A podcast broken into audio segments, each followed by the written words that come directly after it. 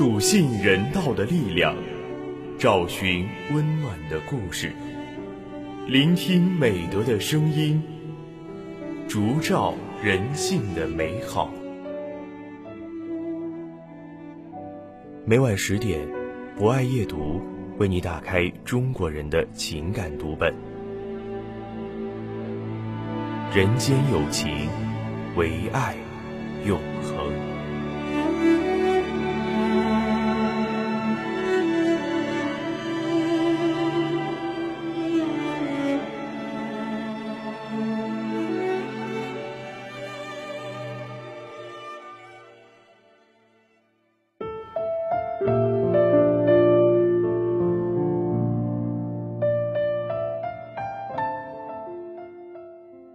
人间有情，唯爱永恒。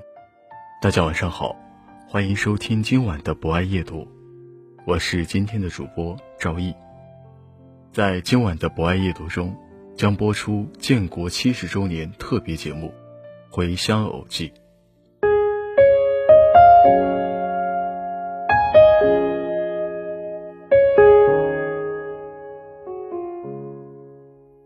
九月的城市酷暑难耐。让人忍不住想要逃离，于是今年的年假，我没有去外地旅游，而是选择了故乡游。我的故乡在黄冈一个偏僻的小山村。儿时的记忆中，农村经济状况差，乡亲们想要买生活用品，得挑起农产品步行到集市上卖掉后才能够回。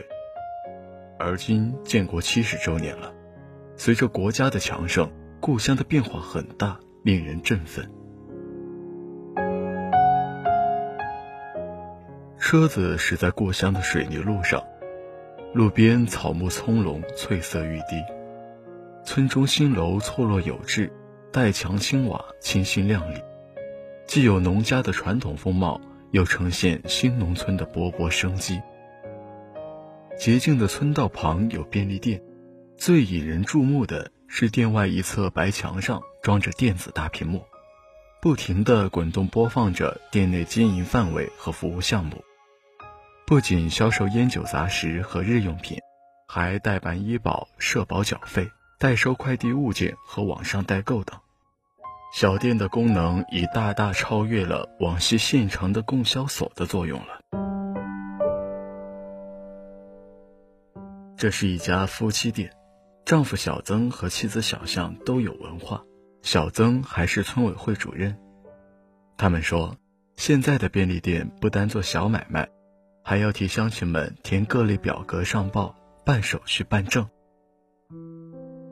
我饶有兴致地走进店里，只见货架上、货柜里各色各样的商品琳琅满目，靠柜台前的桌上摆着一台电脑、一部刷卡机，尤为显眼。小曾在认真地签收快递公司送来的快递，我脱口说：“现在村里人也兴网购了。”小曾笑着应：“这些都是我们店替乡亲们网购的，要是逢年过节会更多。”说话间，一个年轻人兴冲冲地赶来领取网购的空调机，乐呵呵地对小曾说：“今年夏天啊，不再怕热了。”小曾含笑点点头。转身告诉我，年轻人以前是困难户，家里连电视机都没有。前年邻村办了服装加工厂，就推荐了他去服装厂打工。现在家里经济状况改善了，不但买了电视机，今年还在家里装空调。小象在货架前忙完售货后，就坐到电脑前工作。桌上放着几本证件和一小沓资料。此时，一个大叔进店来，小象忙起身，关切地问：“说你的脚伤好了吗？”大叔连声应：“好多了，好多了，多亏你们夫妻替我争取到保险金，治疗及时。”小象忙解释道：“说保险金不是争取来的，你参加了工伤保险，上山摔伤了脚，按规定理赔的，我们只不过帮你整理材料上报。”千万别误会，大叔还是连声答谢。接着，他掏出银行卡要取钱，小象接过卡，按大叔取款的数额刷了卡，点钱给他。大叔收好钱，笑哈哈地说：“做梦都没想到，银行办在家门口，这存钱取钱都方便。”啊走进村外的一个开阔处，六叔正在用铁皮斗车装运垃圾。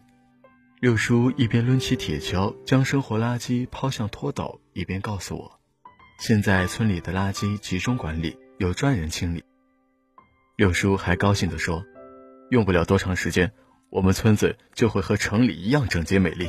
将来你退休就回村子里住吧。”我说：“好啊，能住在绿色环保、整洁美丽的老家是我的福气，我一定要回来的。”天色渐暗，村道上火红的中国结夜灯似燃烧的火焰，点亮漆黑的夜，照亮行人晚归的路。走在乡间的小路上，暮归的老牛是我同伴，蓝天配朵夕阳在胸膛，缤纷的云彩是晚霞的衣裳，哼把锄头在肩上。牧童的歌声在荡漾，喔喔喔，他们唱，还有一支短笛音乐在吹响。笑意写在脸上，哼一曲乡居小唱，任思绪在晚风中飞扬。多少落寞惆怅都随晚风飘散，遗忘在乡间的小路上。好的，以上就是今晚博爱夜读的全部内容。主播赵毅，非常感谢您的聆听。本节目由中国红十字会总会报刊社与武汉市红十字会联合出品，专业支持汉口学院传媒学院，并在喜马拉雅 FM。蜻蜓 FM、荔枝 FM、懒人听书、凤凰 FM、企鹅 FM、虾米音乐等平台同步播出，期待您的持续关注。人间有情，唯爱永恒。让我们下次再见。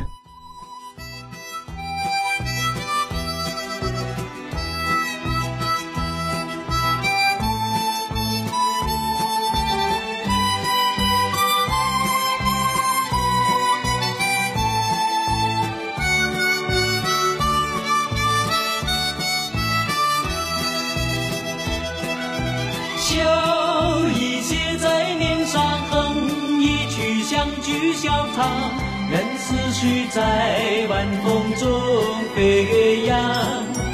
多少落寞惆怅都随晚风飘散，遗忘在乡间的小路上。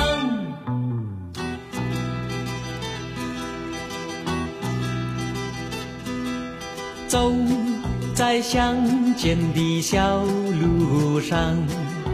牧童的歌声在荡漾，喔喔喔，他们唱，还有一支短笛音乐在吹响，